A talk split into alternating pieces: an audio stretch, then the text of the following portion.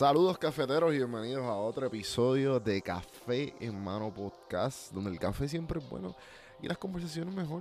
Tú sabes esto. El episodio de hoy es traído por mis amigos en Puerto Blanco, Puerto Rico. Puerto Blanco, Puerto Rico, los que siempre me mantienen vistiéndome lindo. Y cuando quiero impresionar, esto, mira, gente, no falla. Siempre que me pongo esa camisa, siempre que me pongo esa camisa, recibo un compliment. No hay break. Puerto Blanco PR o puertoblancousa.com. Entras y pones el código de café en mano y te dan un 10% de descuento en tu primera compra. Así que sigan a mis amigos de Puerto Blanco, Puerto Rico en todas las redes sociales. Y pues para presentar a la persona que invito hoy, obviamente ya leyeron el título, se llama Maribel. Maribel PR en todas las plataformas. Maribel hace yoga, hace mindfulness, practica mindfulness. Es doctora también, tiene el eh, estudió psicología y, también tiene un background en Women's Studies. Eh, mano, eh, sinceramente esta conversación estuvo bien buena. hablamos desde toda su historia hasta cómo llegó a lo que está haciendo hoy día. Hablamos de muchas prácticas, de, cómo le ayudó a ella el, mindfulness a evolucionar al yoga, a, viajar y tomar esos pasos que pues como como mujer eh, eh, son un poco estigmas en contra de la mujer o son un poco de tabúes. Ella habla de todos esos momentos en que cómo eh, pudo enfrentar todo eso y, pudo hacerlo. Está bien interesante la conversación, me encantó. Sigan a Maribel en todas las redes sociales. Y para no quitarle más tiempo, bueno, antes de todo, quiero acordarles que acuérdense de suscribirse. Esta, esta conversación, si la está escuchando en audio, está disponible en YouTube. El merch de Café en Mano está disponible. También las consultorías que estoy dando de podcast, mucha gente me ha escrito. Las estoy dando. Si quieres saber un poquito más de eso, me pueden escribir en Don Juan del Campo en todas las plataformas. Y a empezar esta pendeja.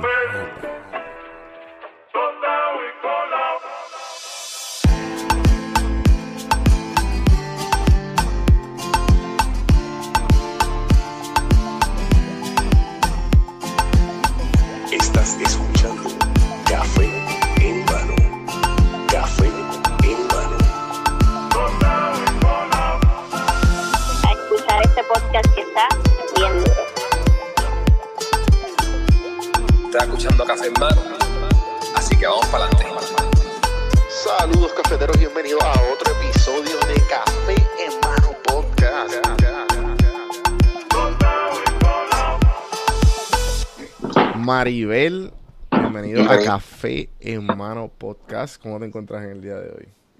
Todo feliz y tranquilo acá en Washington, D.C. Ok, perfecto, perfecto. Estoy bien alegre que estás aquí.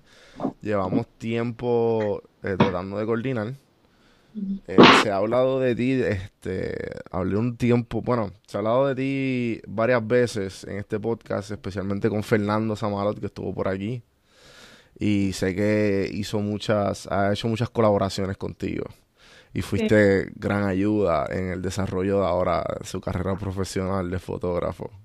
Sí, fue bien lindo, escuché ese podcast. Sí feliz escucharlos a los dos hablar y es como que qué rico, como ah. saber que, estamos todos conectados. Sí, sí, que, me este lo que estás haciendo en verdad es algo bien motivante y a la misma vez inspirador para, para yo verlo. Igual me imagino que a todos los fans de yoga, sé que pues tienes la página, eh, tu página la tienes bien eh, como que empapada de todo lo que tenga que ver con yoga y meditación y pues como a mí yo soy bien fan de, descubrir la meditación hace diría yo más de, dos a tres años atrás y la empecé a practicar fuertemente hace un año pues como que es bien motivante ver a una, una latina, una boricua y a la misma vez, que esto, esto es tu vida, ¿no? Sí, sí, así se ha dado. Sí. Y así fue que empecé, fue con la meditación, Mindful Meditation. Claro. fue como un programa de 12 semanas y el, la semana 6 fue que empezamos Mindful Movement. Y ahí fue que el maestro dijo, a ti te gustaría mucho el yoga, debes de intentarlo de yoga. Oh, ok, hizo que a través del Mindful Meditation fue que tú como que hiciste la el, el leap al yoga. Qué interesante. ¿y, cómo, ¿Y cómo empezó esto, esto, esto del mindful meditation? ¿Cómo fue que te cruza, cruzó en tu vida y empezaste a indagar un poquito más en el tema? Y... Sí, pues lo de mindful meditation empezó después de yo estaba en la escuela graduada en Virginia Tech en 2007 y pues pasaba, ahí fue que en abril 16 sucedió lo de las matanzas y eso, que 32 estudiantes los mataron en la escuela y en la escuela donde yo estaba y él se mató a él mismo, entonces 33 personas ya como que murieron y después de eso yo estaba súper deprimida, no, no quería hacer nada, no quería mirar a nadie, no quería hablar con nadie y en ese momento yo estaba sacando mi doctorado y también estaba enseñando psicología en Virginia Tech. Y mi maestra, mi mentora me dijo que tengo que hablar con alguien. Y yo le dije que no quería hablar, no, no tenía nada que decir. Y me sentía como que bien vacía y como que me habían dejado. Um, y pues ella me dijo, debes de intentarlo de mindful meditation. Y le pregunté por qué. Y dijo, porque no tienes que hablar, no hay nada de hablar uno se sienta y, te sientas con ti misma y te dan diferentes herramientas para bregar sola. Y pues si yo puedo bregar sola y estoy en silencio, estoy bien. Y ahí fue que cada semana nos estaban enseñando más y más cosas. Y en la semana 6 nos enseñaron Mindful Movement, cómo se siente caminar afuera descalzo, cómo se siente la, grama, está mojada, es nueva, es vieja, recién cortada. Ah, y ahí fue que empecé a hablar. Y de ahí fue que el maestro dijo, ¿te gustaría mucho el yoga? Y pues de ahí seguimos por ahí. Wow. Sí, definitivamente lo que el mindful meditation a mí me, me hizo encontrarme a mí de muchas maneras que nunca pensé que, que yo iba a hacer. Eh, como que yo me veía de esta, de esta manera bien, bien lejos, como que, ok, pues no, pues pues eso, lo, eso así la meditación, hasta que pues poco a poco fui indagando un poquito más y, definitivamente el, tu día, si tu día y tu vida, porque es como una práctica que se queda incrustado en ti. No es como que, ah, ok, ya bajamos a meditar para sentirte mejor, simplemente como que ya sabes lo que es, ya sabes cómo más bien funciona eh, esta, o sea, tus, pensamientos y, y, y, todo, y pues poco a poco tu vida va como que es otra, es, otra vida, es otra vida definitivamente. Sí, poder observar de una manera en cual no te mueves, como que vienen cosas y se van cosas y estás aquí presente y todo pasa a todo el mundo y como estar eh, en ese entendimiento todo el tiempo. So que empezaste en Virginia Tech a estudiar eh, psicología y a practicarla. Sí, pues mi primera práctica fue eh, antes de eso, de yoga, y me encantó. Practiqué una vez con mi amiga que era fitness instructor y pues enseñaba yoga y tomé esa clase y después de la clase yo estaba como que más liviana, mi postura estaba mucho mejor, yo estaba como que tenía más vida y, y ahí mismo me dije voy a seguir practicando yoga. Pero después pasaron seis años y varios traumas, el de Virginia Tech es más obvio, el más público y pues ahí fue que ah, empecé en 2007 en Virginia Tech. Y ahí yo estaba estudiando psicología y saqué mi doctorado en psicología a la misma vez que estaba haciendo lo de yoga. Entonces, este, sacaste, el, sacaste el doctorado eh, y, empezaste con lo de yoga. Sí. ¿Cómo, y entonces esta presencia tuya online de, de, pues, de todo lo que tenga que ver con estos temas, ¿cuán, ¿Cómo fue ese transcurso y ese desarrollo con el tiempo? ¿Cuánto más o menos duró? ¿Cuánto fue que tú te diste cuenta, ok, I can live out of this? Porque no, o sea, no, estudiaste esto. Sí, pues lo que pasó fue después de sacar mi doctorado en psicología, yo enseñé en Virginia Tech cinco años como profesora de psicología y estaba enseñando psicología introductora o introductory psychology y el desarrollo del ser humano. Y de ahí tuve un trabajo en, me mudé a Washington D.C. porque tenía un trabajo de contratista, como que la verdad es que estaba en un cubículo, en un escritorio, escribiendo memos de memos de memos y como que pidiendo permiso para escribir memos. Y me estaba volviendo loca. Y yo me dije a mí misma que me iba a quedar en trabajo por un año y ahorrar suficiente dinero para poder irme a California y vivir en California por seis meses y a ver si se me da lo de yoga. Pero después de seis meses, uh, I accidentally quit. y como que llegué al trabajo y me cansé y dije, ya, este es mi último día, no, no puedo más. Y pues me tuve que quedar en Washington, D.C. porque yo tenía un, un, contrato con mi apartamento, mi casa. Sí, claro, sí, y pues ahí fue que era como que, pues, ahí me encanta enseñar. Déjame ver si las universidades me aceptan. Y después de un mes de buscar, no encontré nada y lo de yoga, yo tenía mi certificado, pero la verdad es que yo empecé lo de yoga para entender por qué me estaba, me estaba funcionando. Yo quería aprender la filosofía y cómo practicar sola. Yo no estaba interesada en enseñar yoga como profesora. Y pues como tenía este certificado y no tenía trabajo, pues fui a un yoga studio y practiqué con la dueña. Y ahí fue que ella me dijo, ¿quién tú eres? Y yo dije, pues yo soy maestra de yoga también.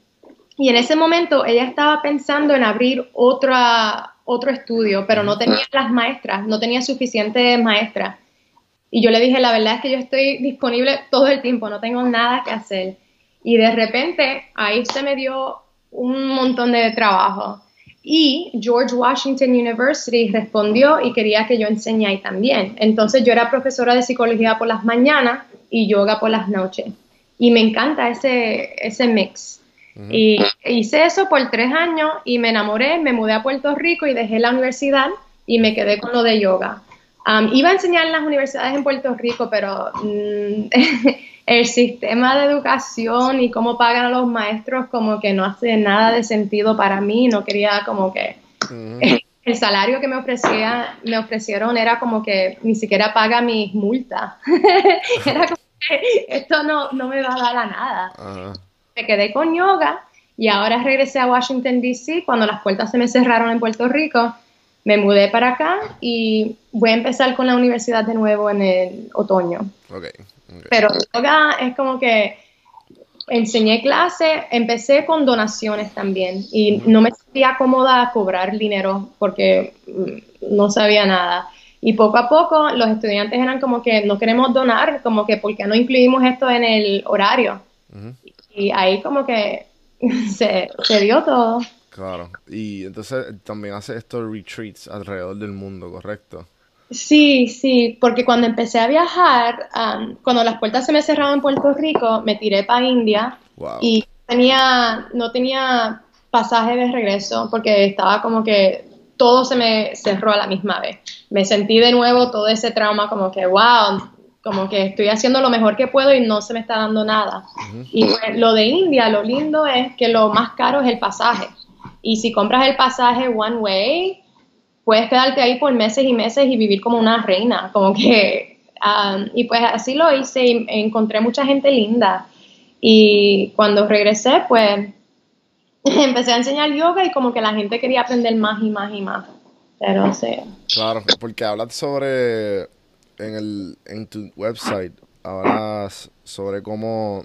Ah, los retos. Eh, cómo el movement, eh, o sea, cómo la yoga y la meditación te ha ayudado con el movement, que eso pues obviamente se sobreentiende por el yoga. Pero también hablas de la comunicación y la, la capacidad de, de reconocer y ofrecer amor. O sea, ¿puedes abundar un poquito más sobre eso?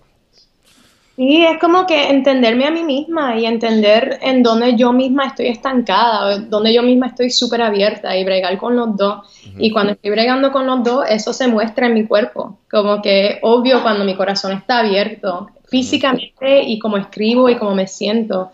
Y hay otras veces que me cierro más y ahí como que estoy más rígida y pienso que es una nada más hay una manera de vivir y todo eso. Y cuando empezó con la meditación es como que no, todo esto son herramientas y ninguna es mi identidad.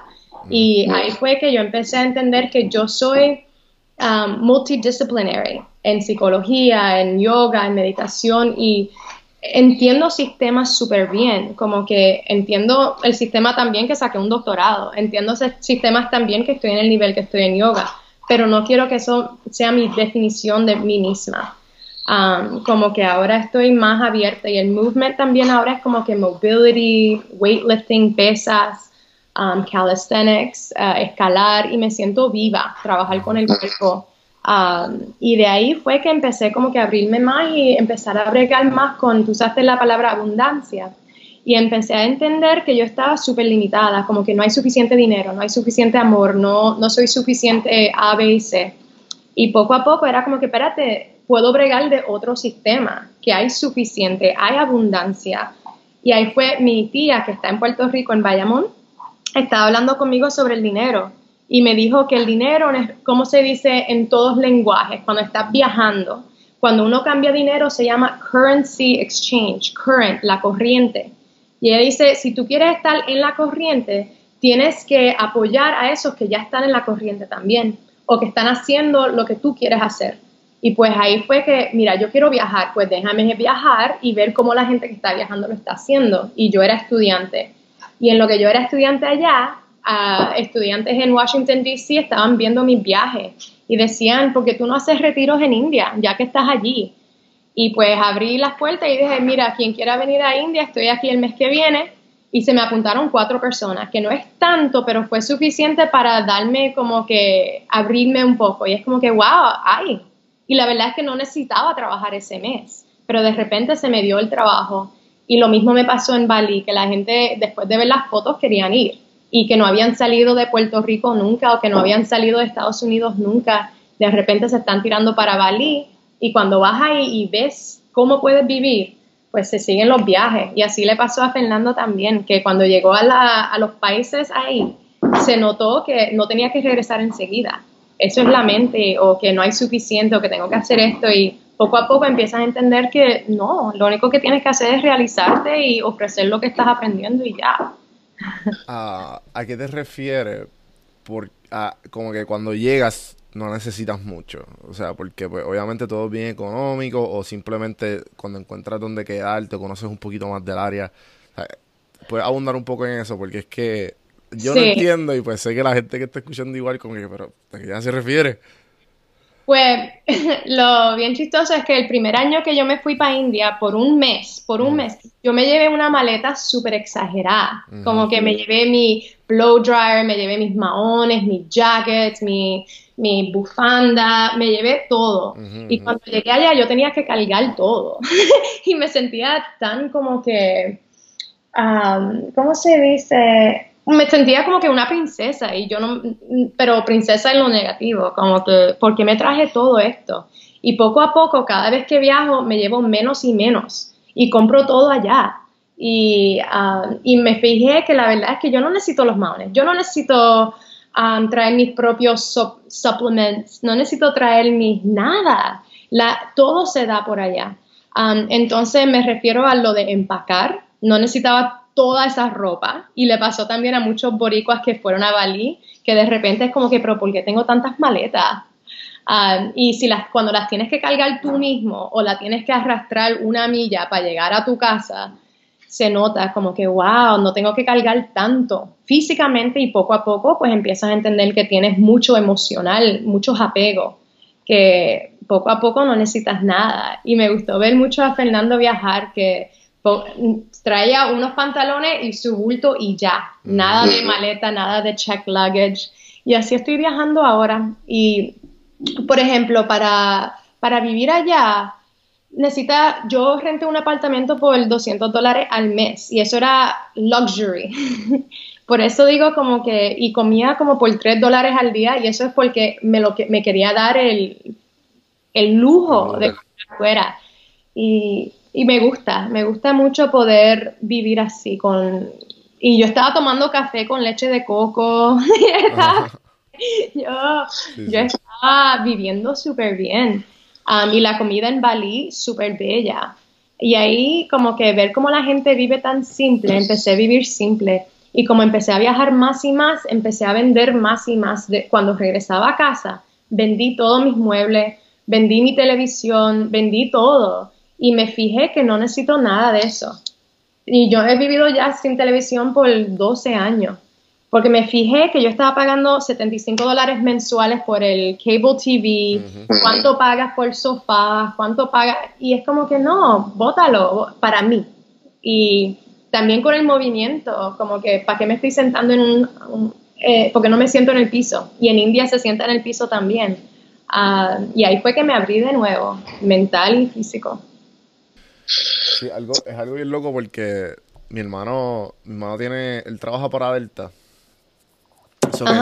y, lleva como casi, lleva más de 10 años trabajando. Y, y pues, obviamente él tiene los beneficios de, viaje, de, vuelo. Y él, de él ya aprendí, uno, a empacar y uno a llevar, no, o sea, si tú vas un fin de semana, si tú vas una semana, lleva lo necesario y allá tú te encargas de, porque es que, ¿sabes? uno, te ahorras tiempo en el aeropuerto y dos, pues obviamente tú estás hablando más de los apegos emocionales que uno tiene y después, y obviamente cuando tú llegas allá tienes que caminar o simplemente, como tú dijiste, pues la, mayoría de las cosas las puedes conseguir allá. Y hay unas cosas que yo veo, yo veo muchas de mis amistades viajando, es como que, ¿por qué tú estás llevando tanta cosa si tú vas cinco días? ¿Sabes? ¿Por qué tú llevas esto y llevas lo otro? Como que, why? Pero eh, es bien, ¿sabes? Se ve bien interesante lo que estás haciendo porque sé que sé que mucha gente le, tiene como que miedo a viajar y me imagino que al verte a ti, ejemplo, en un retiro en Bali o en Indonesia o, o, en India, pues como que, eh, ok, pues si, si voy con ella, pues a lo mejor tengo como que alguien me puede decir que habla igual que yo y que pues, le tenga los mismos intereses que yo, como que me puede dar un poquito de, de un tour más o menos de, de donde estoy o de, donde estoy quedándome, pero igual con todo lo que está, lo, todo, con todo lo que ofreces de, de, en cuanto a la yoga y la meditación. So, ¿tú crees que, cuál tú crees que sea tu pasión? ¿La yoga, la meditación o enseñar? Pues para mí la enseñanza viene de la práctica.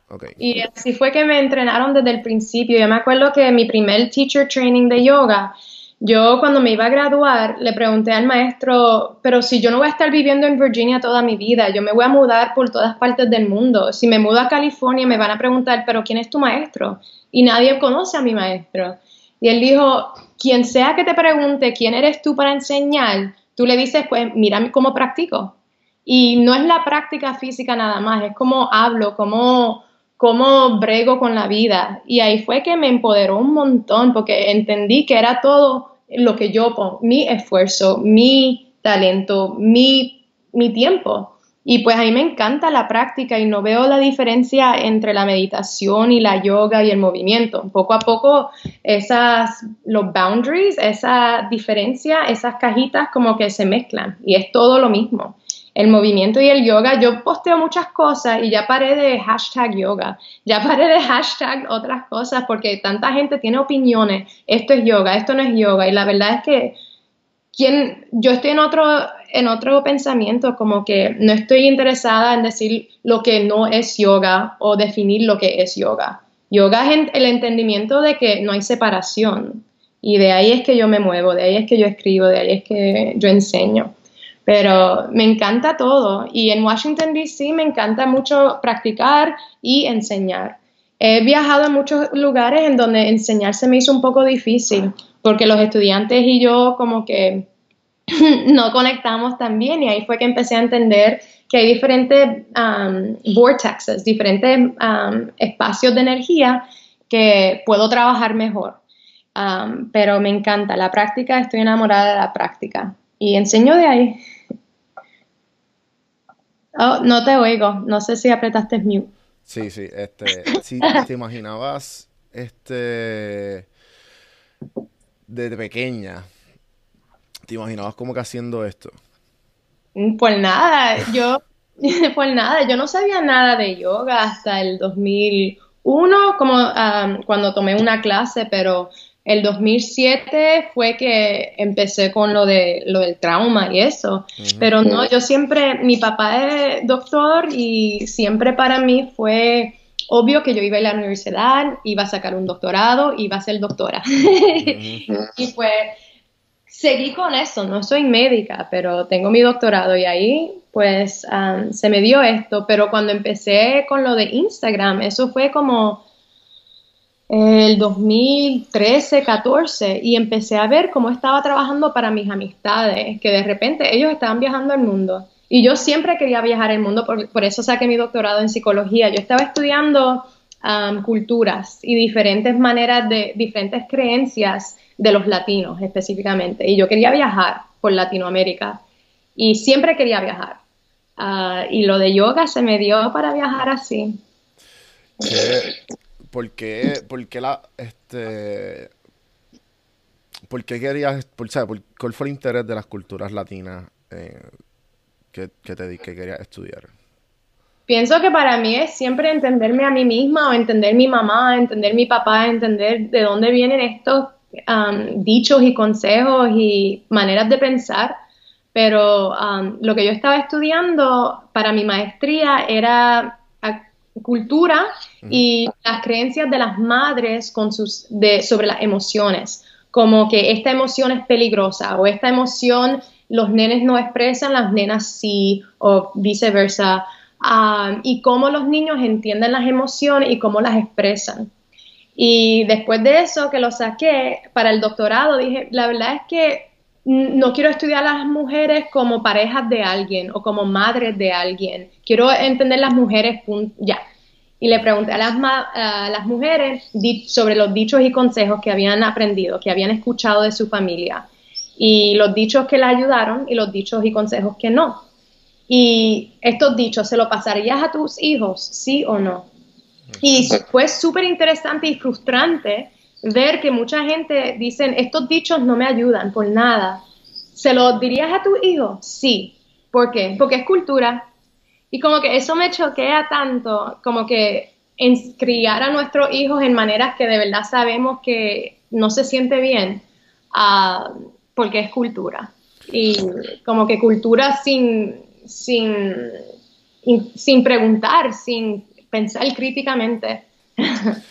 Pero ¿Tienes algunos dichos que, que a lo mejor los, escuchaste mucho y tú como que, por, ¿sabes? Por ejemplo, que te venga a la mente ahora, si, si, si puedes...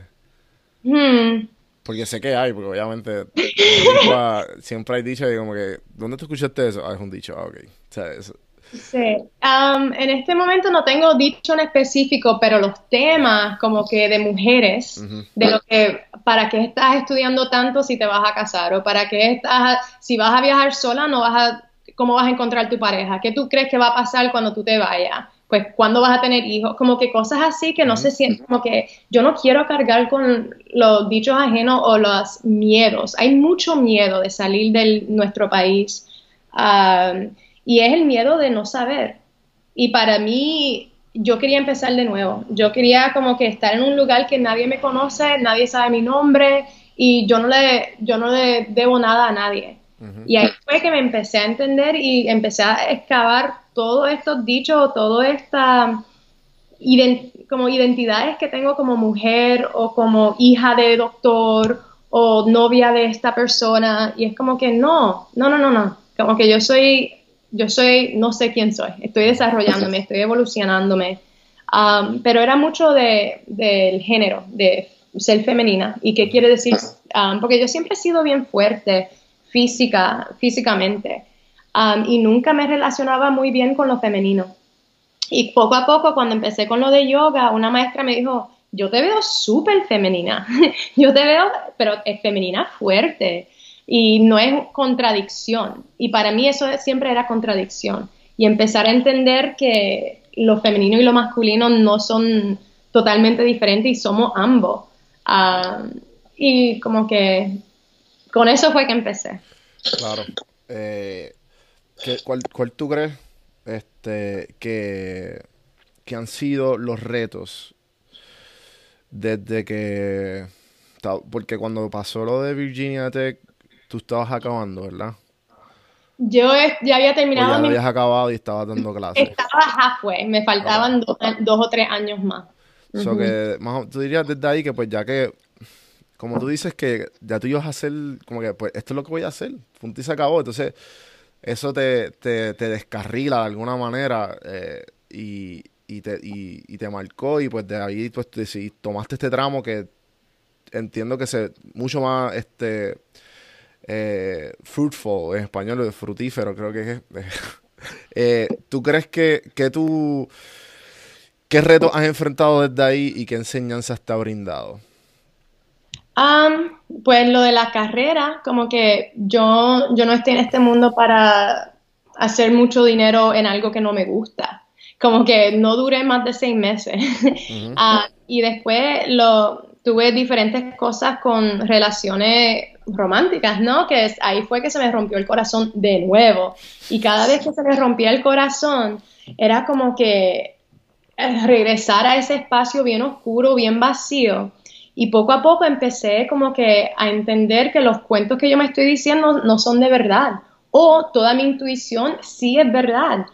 Porque yo sentía, yo tenía mucho presentimiento en mi ah, relación previa que muchas cosas estaban fuera de integridad.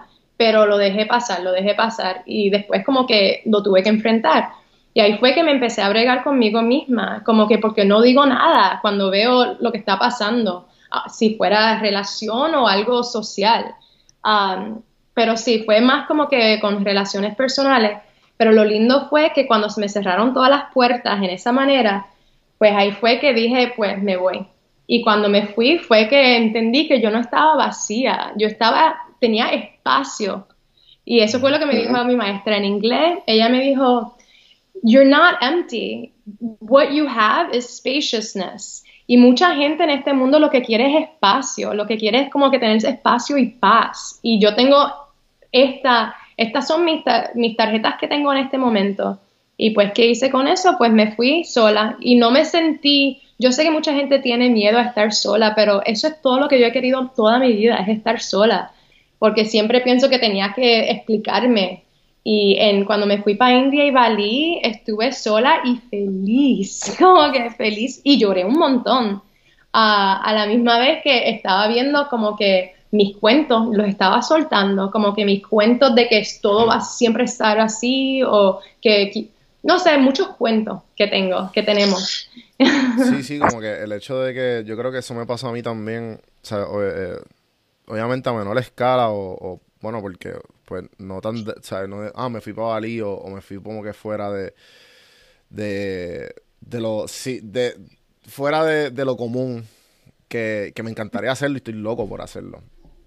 Pero cuando yo me fui de, de, Puerto Rico y llegué aquí a Atlanta, yo toda mi vida he vivido en Puerto Rico y aquí yo me solté de todos estos cuentos que de, de, dónde soy, de qué clase soy, de lo que quiere, de lo que quiere mi familia de mí, lo que quiere este, lo que esperan de mí, lo, que piensan de mí, ¿sabes? Todas estas cosas que tú como que, por eso no soy yo, ¿sabes? ¿Quién, quién le da la, quién le da a ellos la, como que el, decir quién tú eres?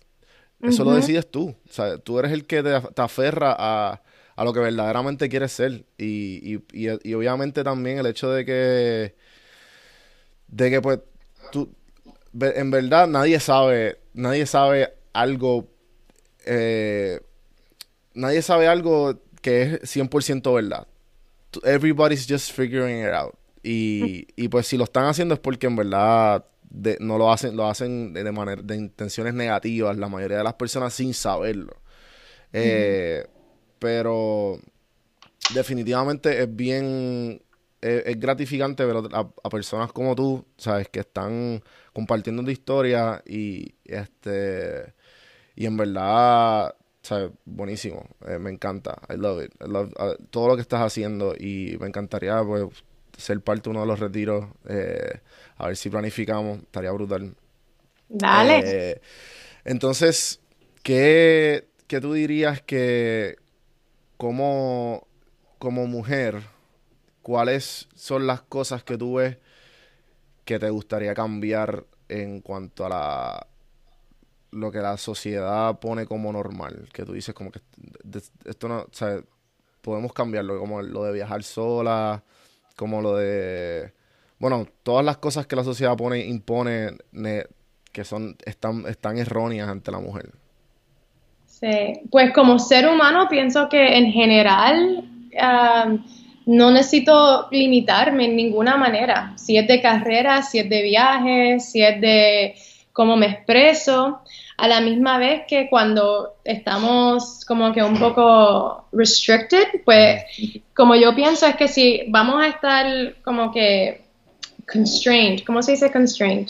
Eh, contraído, ¿no? Ajá. En una manera tenemos que ir hasta lo opuesto para empezar a encontrar el balance y eso es lo que estamos viendo. pero para mí fue lo de viajar sola, me cambió un montón. También cuando yo estaba sacando mi doctorado, tuve que enfrentar muchas cosas.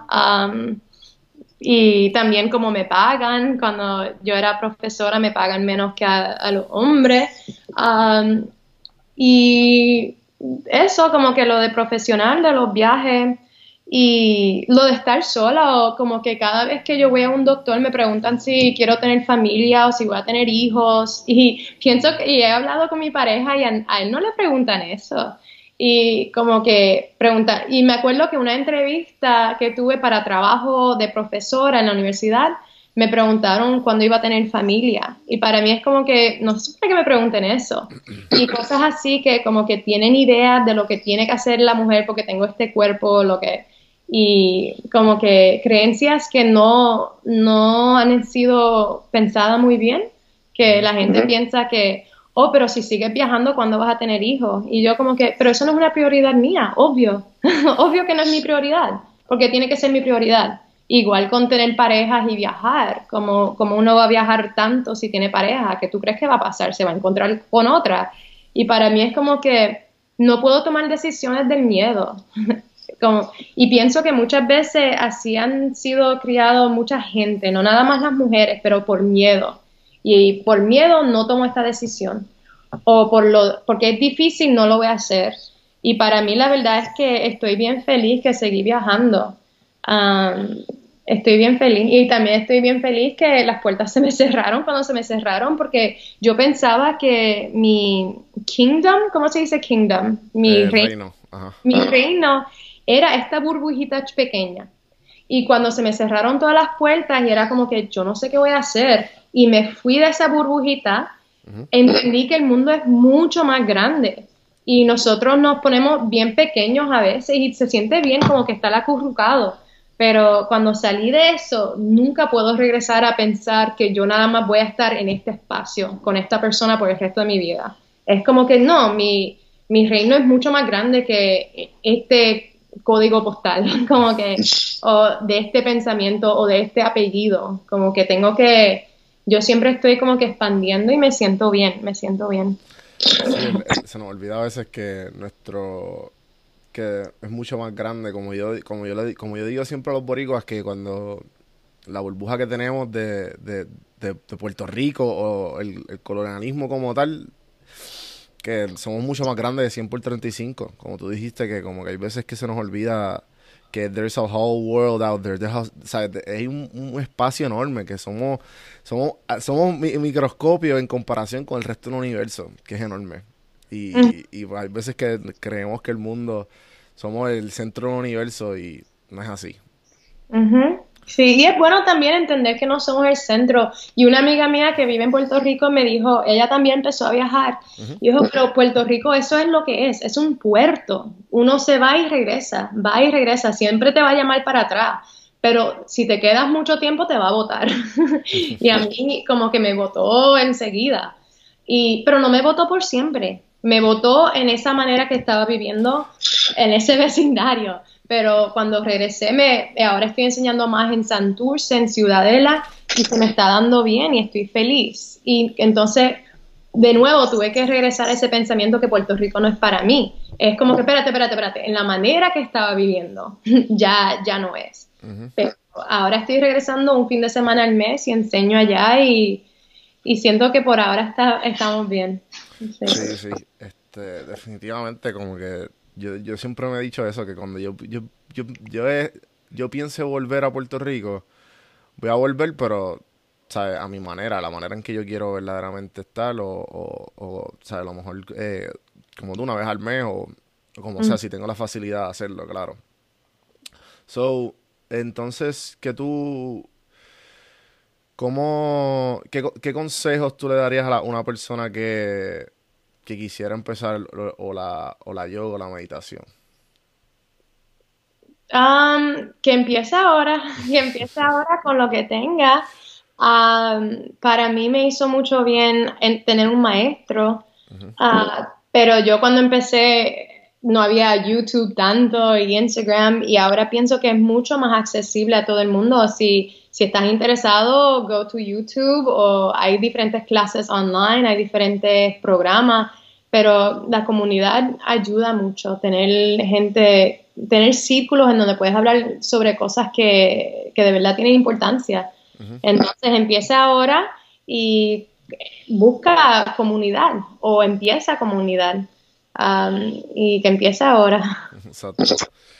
Este, ¿cómo, que, si te dieran a ti la responsabilidad de, de reinventar el mundo o de la, del mindfulness, de la yoga o de la enseñanza, ¿cuáles fueran tus prioridades? respiración y conexión, y pienso que eso es todo y de ahí sale todo. Sí, porque yo he empezado, yo he practicado muchos diferentes, yo he estado en muchas escuelas de yoga, de diferentes maneras de pensar, y a veces en, cuando encontramos algo que brega bien, entiendo y he vivido que los maestros a veces hablan como que esta es la única manera y esto es lo de yoga y se aferran a eso. Y es como que bien como que territorial territorial. sí sí sí. Ajá y yo no quiero estar en esa vida de nuevo y él lo he hecho también lo como por año y medio estaba viviendo eso y lo lindo de mi cuerpo, de mi vida o de mi viaje es que no me puedo quedar estancada en una manera de pensar por mucho tiempo. Y la verdad es que lo común es respiración, conexión, silencio. Y de ahí es que se aprende todo. Ah, sí. Eh, entonces, mm, ¿cómo, qué, qué tipo de hábitos has adaptado con con todo este tramo, con todo este proceso que tú como que la Maribel de antes no hacía esto. Y pues ahora pues definitivamente como que te levantas por la mañana y en tu día pues tienes que hacer estos hábitos o simplemente ya lo, o sea, obviamente es un hábito eso que lo hace natural y tú dices, no sé qué, antes yo no hacía esto. Um, pues diferentes cosas, pero hábitos de diario. Yo me despierto súper temprano, pero no, no por mí misma, es que mi pareja yo lo llevo al trabajo muchas veces y de ahí me tiro para el gimnasio. Y antes de él, yo me despertaba como a las cuatro y media de la mañana, practicaba hasta las siete y media y después trabajaba a las ocho. Y yo no hubiera hecho eso nunca. ahora cambié eso un poco, ahora practico a las cuatro de la noche, de la tarde pero practico todos los días, diario, y mucha gente como que me dicen que no tienen energía para hacer todo lo que yo hago, pero la verdad es que yo lo hago porque me encanta. Y, y también eso fue algo que poco a poco creció, antes era media hora, después 40 minutos, después una hora, entonces lo mío es moverme físicamente como dos horas al día. Ah, y no tiene que ser súper difícil, pero necesito estar sola y moverme sola y escuchar mi música o estar en silencio. Um, y ahora estoy súper cómoda estar en silencio um, y estar como que con nada. Y antes yo siempre necesitaba algo. En mi familia también, si vas a mi casa, la televisión siempre está prendida o el radio siempre está prendido y hay distracciones. Y ahora necesito menos y menos distracciones. ¿Qué, haces para como que cuando hay, cuando tú necesitas, porque yo estaba ahí y, y hay veces que eh, se me hace difícil, pero, ¿sabes? Como que procrastino para estar fuera de la distracción. Eh, ¿Sabes? Como que o está el celular, o está el televisor, o, hay algo. hay algo siempre distrayéndome. ¿Qué, como que, ¿Qué recomendaciones me darías como que para tratar de aislarme y pues poder be mindful? Sí, mi teléfono, mi celular eh, siempre está en Do Not Disturb. Entonces, las llamadas llegan, los textos llegan, los emails llegan, pero yo no los chequeo hasta que yo haga lo que yo necesito. Entonces, si voy a practicar por la mañana, yo no estoy chequeando mi teléfono a ver quién me llamó o cuáles emails me faltan responder. Y aprendí eso como que de repente tengo todo el tiempo en el mundo y después de hacer todo lo mío, como a las 10 de la mañana, empiezo a ver lo que otra gente necesita de mí. Y así tuve mi mañana, tuve mi día. Entonces poner el teléfono en Do Not Disturb. Y yo no tengo notificaciones de, de Facebook ni de Instagram en mi teléfono. Pero cuando hablo, abro a Instagram, tengo todas las notificaciones ahí. Um, y veo que muchas amistades como que estamos hablando y de repente suena el teléfono y lo miran. Y yo, el mío siempre está en Do Not Disturb, que a veces como que molesta, pero a mis amistades, porque nunca se pueden conectar enseguida. Pero yo los llamo para atrás, pero no estoy haciendo lo mío. Ah, a tu tiempo. Ajá, entonces poner el teléfono en Do Not Disturb y la verdad es lo único que yo tengo. Yo no tengo televisión. Eh, vende tu televisión y no pagues um, cable TV. A ver, vas a ver que hay un montón de tiempo en el día. Sí, sí, sí. Eh, definitivamente, yo empecé a hacer eso hace. Yo en Insta, empecé por Instagram hace tiempo. Eh, cuando veía que ¿sabes? Me, me, me, llenaba de notificaciones. Y después, ahora, como que lo, lo cogí un poco más drástico, como tú dices, que apagué todas las notificaciones de todo lo puse en Do Not lo tengo en Do Not Disturb la mayoría del tiempo y este y puse de wallpaper como un wallpaper que dice Why am I in your hand? Porque estoy en, ah, okay. Eso que cada vez que estoy entro al celular es por algo. ¿sabes? ¿Verdad? Tengo que hacer algo porque es, es como un, es, es, un black hole, ¿sabes? Si tú entras a tu celular, es un black hole de atención, tú te vas y, y no, hay, no hay vuelta atrás. Y, todos somos adictos al celular y por eso es que eh, no, la vida es mucho más, es mucho más linda la vida cuando no estás sacrificado a el black screen y pues sí. Y lo lindo de mí o lo como a mí me gusta estudiar mucho a mí me gusta aprender un montón. Entonces cuando hay tanto tiempo, pues si no estoy entrenando, estoy leyendo sobre nutrición. Ahora estoy como que me gusta entender más de nutrición y cómo programar diferentes entrenamientos para sacar resultados específicos. Um, y pues eso es otra cosa que hago. Me entretengo con lo que me gusta. ¿Y cómo hago eso? Pues sé lo que me gusta. Mucha gente no sabe lo que le gusta o lo que están buscando, lo que necesitan o no tienen interés en desarrollar algo en particular. Lo mío, yo soy súper particular y súper organizada, como que... Y... Sí, cuando, ahí, este, cuando tú sabes lo que tú quieres o sabes lo que te gusta y tú haces todo lo posible por desarrollar eso, o sea, no hay nada que te pare, no hay nada que te pare en el sentido de que se vuelve mucho más fácil, ejemplo, que tú lo mencionaste, como que ganar, vamos a poner que ganas 100 mil dólares siendo doctora, ok, sí, ajá, pero si gana 100 mil dólares haciendo yoga y mindfulness, va a estar mucho más feliz. ¿Sabes? Mucho más, por ponerle un ejemplo así de que de, las cosas que uno le gusta y por, ¿sabes? No, no, necesariamente tiene que ser por dinero, pero you get what I'm saying, de que se siente mucho más gratificante cuando lo logras por algo que te gusta y no por algo que tú, tú te vives por eso. ¿sabes? Sí, eso fue lo que me pasó cuando saqué mi doctorado de Virginia Tech. y Iba a ir a Harvard para sacar mi postdoc. Me aceptaron, me, hicieron una oferta de Harvard.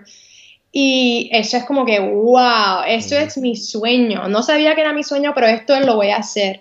Y cuando vi los números que me estaban ofreciendo, me estaban ofreciendo menos dinero de lo que ya yo estaba ganando con un doctorado y iba a estar trabajando como 90 horas, 75 a 90 horas la semana y no me iban a dar crédito por lo que yo escriba. Iba a decir Harvard Medical Staff. Y, y, cuando, y como esa oferta se me dio después de que yo accidentalmente renuncié de mi trabajo, como que todo se me puso obvio, que yo no quiero entrar a una vida que tengo que matarme, no me pagan bien y lo estoy haciendo nada más por el nombre, por el prestige, porque pienso que la sociedad diría, tengo que hacer esto. Y hasta mis amigos me estaban diciendo, pero go, ve a Harvard por un año, dos años y ya. Y yo no puedo, no puedo venderme.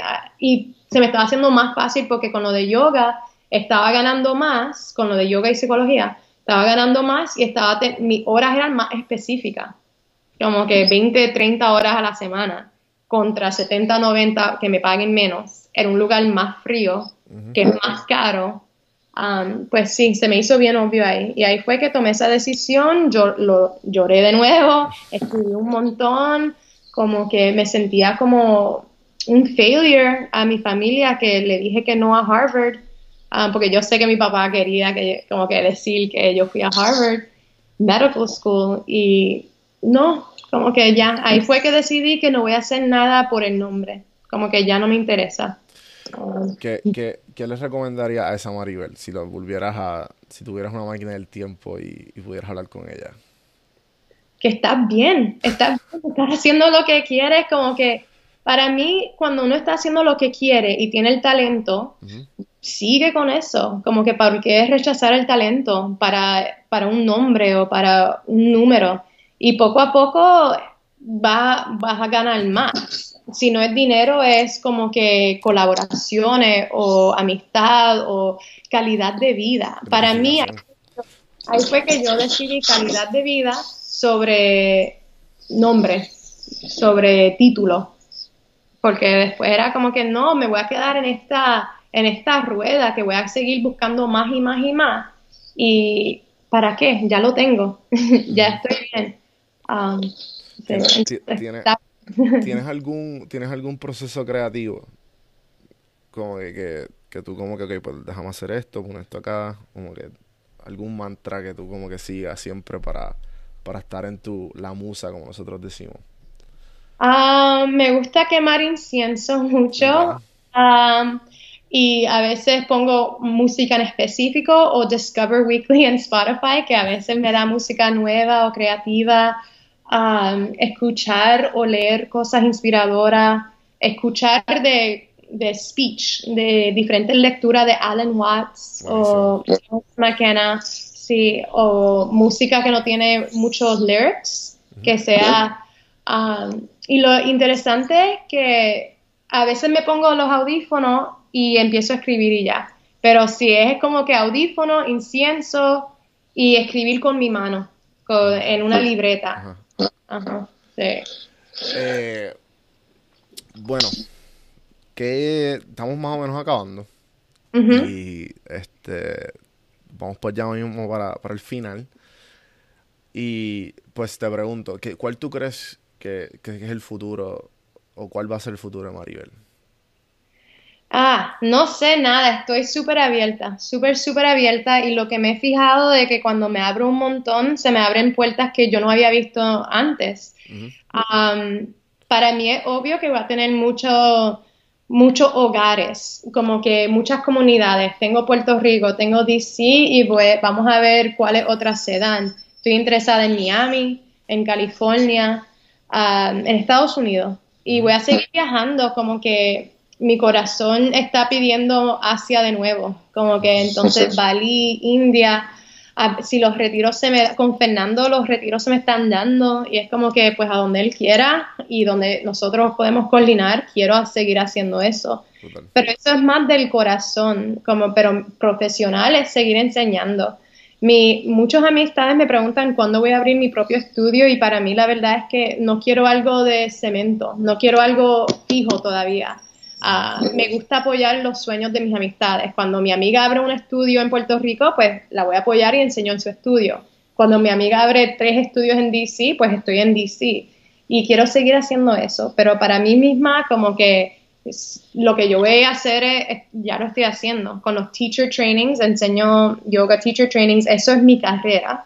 Y lo de enseñar yoga es de comunidad y, como que estar, estar al día con la gente. Entonces, lo último, las últimas tres preguntas que le hago a todo el mundo.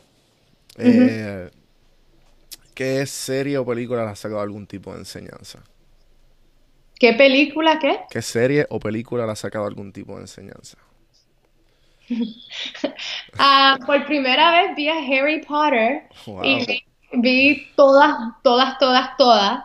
Y es como que, wow, entender tu, tu talento o tu, como que, para qué estás aquí y trabajarlo. Y siempre vas a tener apoyo y siempre vas a tener obstáculos y sigue. Y para cuando estamos, yo estaba viendo Harry Potter como que me estaba cansando de cuánto miedo él tiene y que todas las películas son iguales. A la misma vez que así es nuestra vida, el ciclo de como que saber quién somos, entender nuestro propio poder, desarrollarlo y tener miedo de usarlo, como que y seguir así, pero sí, fue Harry Potter. Love it. Eh, entonces, si se llegarías a tener en algún futuro eh, un hijo o una hija, ¿qué libro le, darías? Ah, um, uff, yo siempre estoy leyendo un montón. Um, déjame ver. Ah, los, hay tantos libros que he leído, pero a mí me gusta mucho um, ahora como adulta. Uh, Eastern Body, Western Mind. Me gusta todo lo de Tim Ferriss, de um, Four Hour Work Week. Y lo de Eastern Body, Western Mind, ella es psicóloga que también combinó eso con lo de India y entender los desarrollos y los traumas que nosotros tenemos en diferentes partes de nuestro cuerpo, lenguaje, mente. Y como que eso me ayudó mucho a sanarme a mí misma y ver mis propios patrones como normal y tiempo para sanarlo. Entonces fue más para sanación. Lo de Tim Ferriss, lo de Four Hour Work Week, fue más como que leer lo que yo he estado viviendo o pensando, pero con palabras mucho más claras. Y ese libro se lo he recomendado a mucha gente, que ellos como que gracias por decirme de eso. Sí, ese, ese libro fue gran inspiración para este podcast. Este, Y a mí me encanta Tim Ferriss.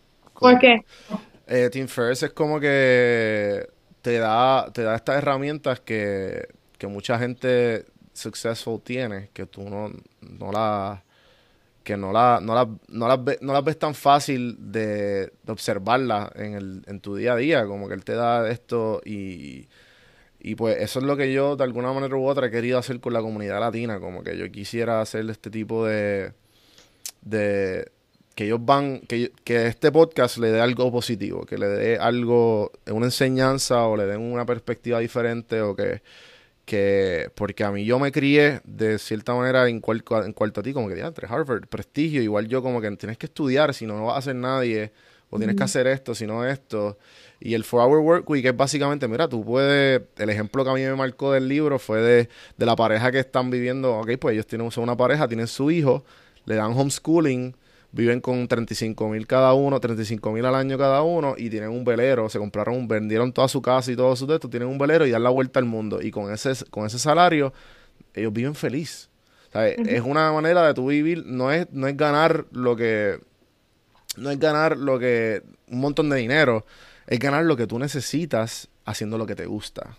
y, y, ese libro se lo recomiendo a un montón de personas y este y la gente que pues que lo has recomendado en el podcast tienen más o menos eh, ese lifestyle y me encanta porque literalmente es como un blueprint. O sea, y eso es lo que te iba a decir ahorita, que lo, estabas diciendo, de cuando te preguntó del futuro, es como que tú estás viviendo el, estás viviendo el Four Hour Work Week ahora mismo. I love it, I love it, me encanta. Mm, gracias. Eh, entonces, la última pregunta, si llega, llegarías a algún, alguna de tus amistades, alguno de tus familiares, tienen un, tienen un hijo, tienes una sobrina, tienes una, eh, un fan, tienes alguien que está en cuarto año. Ajá. Y, esta, y esta pregunta de seguro la he escuchado. Eh, eh, y entonces esa persona te pregunta, Maribel, necesito consejos de vida. ¿Qué le darías? Termina tu cuarto año, saca el certificado saca el diploma y cuando de ahí sigue en donde se te abran las puertas y haz todo lo posible para eh, realizarte a ti mismo en todas maneras, profesional, físico, emocional, relaciones, saca el diploma. sí, yo tuve una, una estudiante que vino al retiro y estaba en su cuarto año.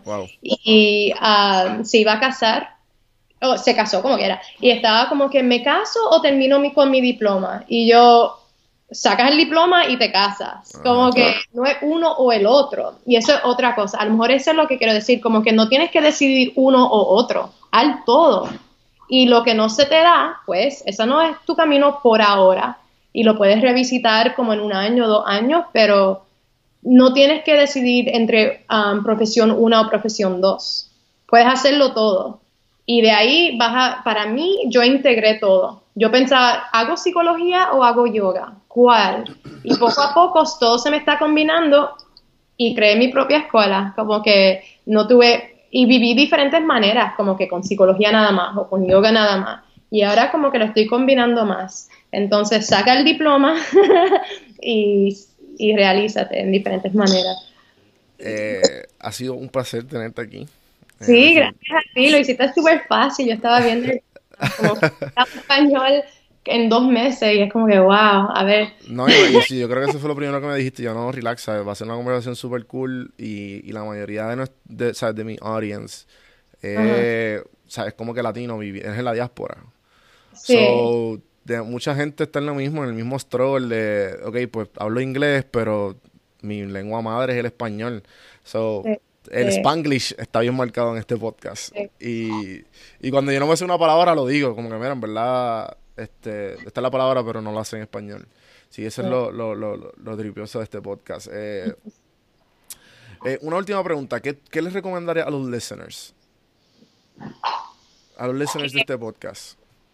Que sigan escuchando lo que los inspire. Como que sigue con la inspiración, como que lo que te inspire, escúchalo y sigue como que bregando conscientemente a lo que estás consumiendo, que estás escuchando, que estás leyendo, que estás viendo y que siga con como que con alta conciencia.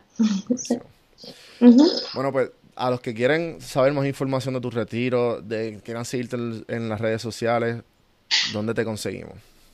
A Maribel PR, PR de Pérez Rivera, de Puerto Rico, de lo que quiera, pero Maribel PR, Instagram, facebook.com, gmail.com. Sí, y si eso es muy difícil, Roots Love Yoga es lo mismo, es mi escuela. Uh, Sí, y voy a estar en Puerto Rico el viernes. Voy a estar este ahí un fin de Sí, un fin de semana al mes, desde empezando este viernes. Sí. esto sale mañana martes, hoy el lunes. Eh, Ah, tú lo sacas así enseguida. Sí, sí, lo, edito y trato de, tirarlo. Yo yo soy así, ese es mi proceso creativo. Eh, grabo, grabo, tiro, grabo, tiro. Porque a mí no me gusta up porque es como que pierde la, pierde la, esencia de la hora. Okay. Eh, entonces, gente, a mí me pueden conseguir en donjuandelcampo.com, si no en Don Juan del Campo en todas las plataformas. También prsinfiltro.com slash links. Ahí está todos los sitios donde puedes conseguir el podcast. Y esto está en YouTube. Así que suscríbanse a YouTube. Vamos a todos a monetizar el canal y apoyar el, el podcast. Y pues si quieren apoyar, sabes, con un like, con un follow y con un cinco estrellas en iTunes, apoyan el podcast. Todos cinco estrellas tú. que tienes todos cinco estrellas, estaba mirando. Poco a poco, poco a poco. Y este, así que, gente, gracias y hasta la próxima. Gracias. ¿Ya? Sí, ya.